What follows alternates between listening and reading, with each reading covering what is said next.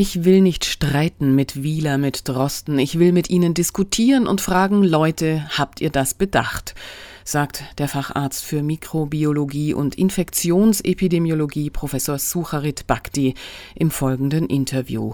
Seine Sorgen bezüglich der Impfentwicklung sind groß, vermutlich größer als die Hoffnung, die weltweit in den neuen mRNA-Impfstoff gesetzt werden. Dabei hält Bhakti etwa die Hälfte aller Impfempfehlungen der STIKO für äußerst sinnvoll und erklärt das auch in seinen Beiträgen hier bei Radio München. Der neue Impfstoff mit RNA ist der gefährlichste Impfstoff überhaupt. Dass man diesen Impfstoff überhaupt zugelassen hat für die klinische Erprobung, ist sträflich. So, und warum? Ich sage Ihnen warum. Wenn ein Virusteil oder das Virus selbst hergestellt wird in Ihre Zelle, dann fällt immer Müll an. Und dieser Abfall wird vor die Tür gesetzt von der Zelle, sodass der Abfall gesehen wird von Killer-Lymphozyten. Mhm. Okay? Und dann kommen die Killer-Lymphozyten und versuchen die Zelle, die eigenen körpereigenen Zellen umzubringen, damit die Virusfabrik geschlossen wird. Okay? So. Diese mRNA ist nichts anderes als das Virusgen für die Händchen, ja, für den Arm mit den Händchen dran, die das Virus braucht, um die Türklinke anzufassen. Ist das okay, mhm. was ich sage? Wenn diese mRNA in Ihren Körper gespritzt wird, dann wird diese mRNA von Ihren Zellen aufgenommen. Ja, die Traumindustrie und die Forscher haben es fertiggebracht, diese mRNA so zu verpacken, dass Zellen diese mRNA aufnehmen. Und dieses mRNA wird dann in ihre Körperzellen aufgenommen. Welche Zellen das sind und wo, weiß niemand. Weil man weiß nicht, wo dieses mRNA hinkommt.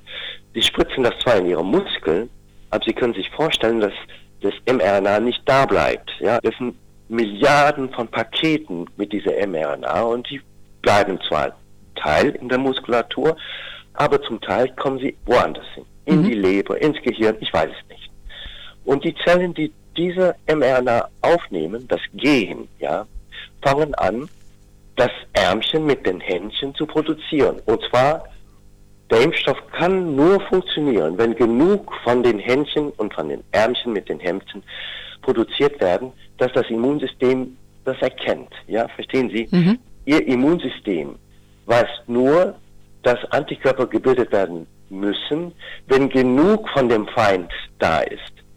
Ist das klar, was ich also sage? Im Wenn Prinzip Sie also nur leicht gar nicht erkranken mit diesem Virus, werden Sie wahrscheinlich gar keine Antikörper machen. Das bedeutet, dieser Impfstoff muss unheimlich potent sein.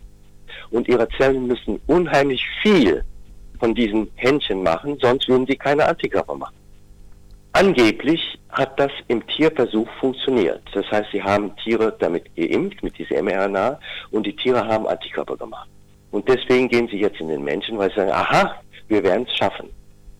Aber gerade diese Aussage, dass wir es schaffen werden, ist höchst alarmierend, weil, was glauben Sie, wenn Sie genug Händchen und Ärmchen machen, dass das Immunsystem die Antikörper macht, glauben Sie nicht, dass Sie auch genug Müll produzieren, dass Ihre Killerzellen diesen Müll sehen werden.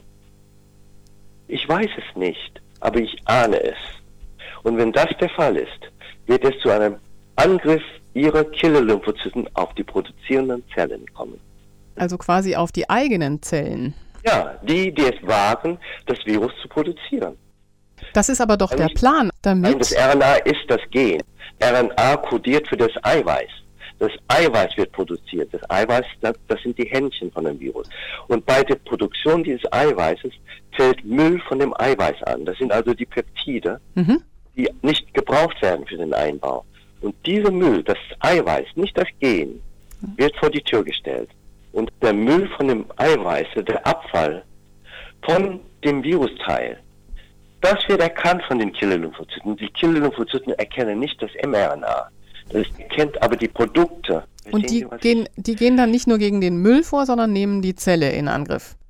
Ja, die Killer-Lymphozyten werden ihre Zellen angreifen, die diesen Müll produzieren. Die Zellen produzieren den Müll, weil sie produzieren das Eiweiß von dem Virus, weil sie das Gen von dem Virus aufgenommen haben. Also ist es eine Auto, ist es eine Autoimmunreaktion? Ganz genau das. Es wird zu einer Autoimmunreaktion kommen von einem Ausmaß, das niemand kennt, weil niemand hat danach geguckt. Verstehen Sie? Mhm. Und wenn das passiert, dann, ja, gnade ihm Gott, der das erlaubt hat. Verstehen Sie? Okay. Ich, was ich sage, mhm. ist extrem wichtig. Ich will nicht streiten mit Wieler, mit Drosten. Ich möchte mit Ihnen diskutieren. Leute, habt ihr das bedacht? Denn wenn nicht, warum nicht? Und wollt ihr das nicht bedenken? Denn wenn ihr das nicht tut, dann kann eine Katastrophe jetzt eintreten. Verstehen Sie, die Menschen sind im Augenblick Versuchstiere. Sie sind Versuchstiere. Das sind Menschenversuche. Frau Schmidt. Mhm. Es geht ja dann noch weiter. Sie wissen nicht, in welche Zellen die gelangen. Das heißt, es könnte ja auch in, in die Keimbahn gelangen. Nein, das, das weiß ich nicht. Das geht zu weit. Das ist mir auch egal. Wenn Ihre Leberzellen angegriffen werden, wenn Ihre Hirnzellen angegriffen werden, das reicht mir. Das, das ist gefährlich genug. Wenn Ihre Herzzellen, Sie haben nicht dran gedacht, Frau Schmidt. Verstehen Sie, Sie haben nicht dran gedacht. Kann das Sie sein? Haben auch nicht dran gedacht, dass es Affen gibt, an denen man diese Versuche machen sollte, um zu sehen, ob das vielleicht eintreten kann. Da haben Sie jetzt dann auch die Tierschützer gegen sich. Aber natürlich, also, es muss irgendwie getestet werden, bevor man einen Menschenversuch startet. Das ist klar. Ja, es sind schon hunderte von Menschen, die dieses mRNA bekommen haben, Frau Schmidt.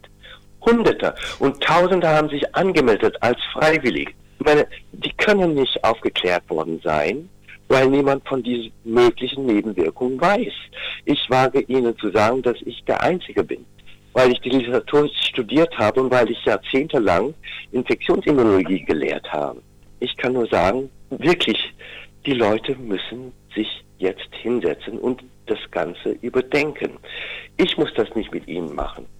Mhm. Ja, es gibt auch andere Leute, die Bescheid wissen. Aber warum sagen die nichts? Warum gibt es so wenige, die jetzt gegen diesen Impfstoff ihre Bedenken anmelden? Frau Schmidt, Sie sind eigentlich der erste Mensch, dem ich das so klar und deutlich erzählt habe. Wir sind gerade dabei, unser Buch auf Englisch zu schreiben und dieses alles kommt rein in das Buch. Und dieses Buch muss raus und zwar bis Ende August, damit die Welt davon weiß. Mhm. Wissen Sie, die Experten, die Pharmaindustrie, die werden das zur Seite schieben. Die werden sagen, das stimmt alles nicht. Ich sage nicht, dass ich recht habe. Ich sage nur, wenn man das jetzt nicht diskutiert, sachlich, wissenschaftlich. Haben Sie denn Antworten bekommen aus den Forschungsinstituten? Ich habe äh, nicht den Sie geschrieben. Ich habe das Ganze, was ich Ihnen sage, überhaupt noch nicht zu Papier gebracht. Wir sind dabei, jetzt dabei, in diesen Tagen und Nächten. Okay. Und zwar möchte ich gerne diese Frage zur Debatte stellen für die Experten, dass sie sich das mal überlegen und überdenken. Weil ich glaube, dass das, was jetzt geschieht, ein Verbrechen an der Menschheit sein wird, wenn es rauskommt, dass sie sich weigern, das zu überlegen. Auseinandersetzung, debattieren, hinterfragen und nochmal prüfen. Das ist die ureigene Aufgabe der Wissenschaft. Also werden die Wissenschaftler dieser Aufforderung sicherlich auch nachkommen. Sie hörten den dritten Teil eines Gesprächs mit Professor Sucharit Bhakti, deutscher Facharzt für Mikrobiologie und Infektionsepidemiologie, emeritierter Professor der Johannes Gutenberg Universität Mainz und er war von 1991 bis 2012 Leiter des dortigen Instituts für medizinische Mikrobiologie und Hygiene.